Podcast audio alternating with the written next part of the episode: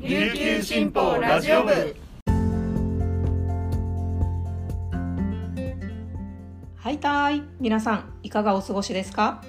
今日も琉球新報ラジオ部をお聞きいただきありがとうございます。10月20日金曜日本日のパーソナリティはデジタル報道グループの大城典子が担当します。午前11時現在の那覇の気温は28.7度。天気は曇りとなっています。はい皆さんお久しぶりです。しばらくちょっと喉の調子が悪くて、えー、ラジオ部のシフトをですね李順記者に代わってもらっていました。だいぶ良くなったんですがあのまだかすれたりしてちょっと聞きづらいかと思いますがよろしくお願いします、えー、沖縄もすっかり秋の空になっていまして季節の変わり目になるとですね子供も大人もみんな体調を崩しやすいっていうんですけれども私はですねもともと気管支が弱かったところに2度目の妊娠中にこう強い咳喘息の症状が出てしまって、まあ、それ以降ちょっと持病みたいな感じになっていて季節の変わり目って特にひどくなるんですけど皆さんもお気をつけてということで今日ここまでに入った沖縄のニュースをお届けします。最初のニュースです。陸上自衛隊と在沖米海兵隊などによる日米共同訓練レゾリュートドラゴン23に参加するため陸上自衛隊の輸送機 V22 オスプレイ1機が19日午前10時50分ごろ石垣市の新石垣空港に着陸しました。陸自オスプレイが県内に飛来したのは初めてです。新石垣空港を使用しないよう求めていた沖縄県の要請を無視した形となり玉城デニー知事は県の2度にわたる要請を顧みることなく着陸したことは残念だとのコメントを発表しました。石垣島で日米が共同で訓練を行うのは初めてです。今回オスプレイは熊本県の高遊原分屯地を離陸後奄美大島の瀬戸内分屯地を経由し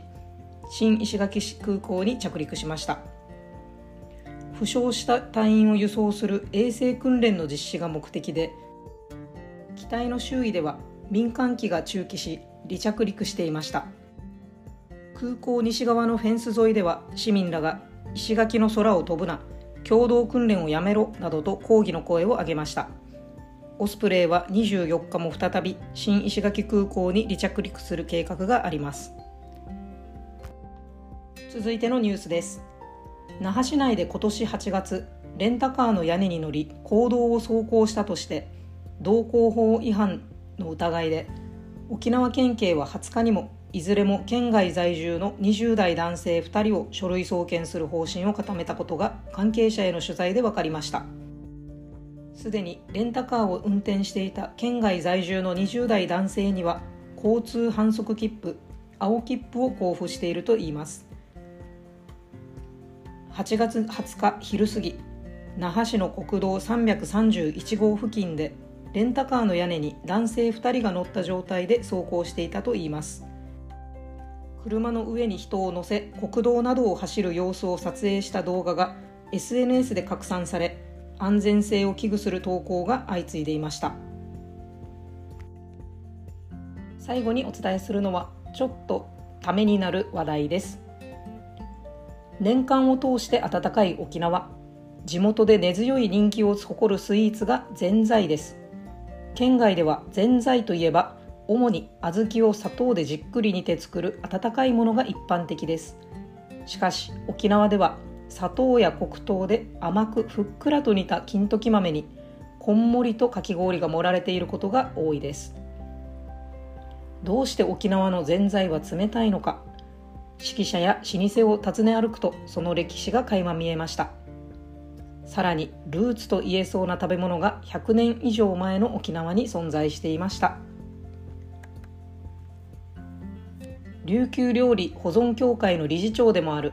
足富純子さんによると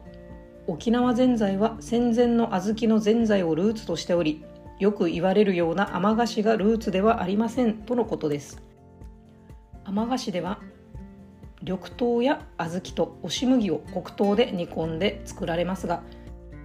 一方の沖縄ぜんざいでよく使われているのは金時豆やレッドキドニーと呼ばれる輸入品の赤インゲン豆です。足富さんは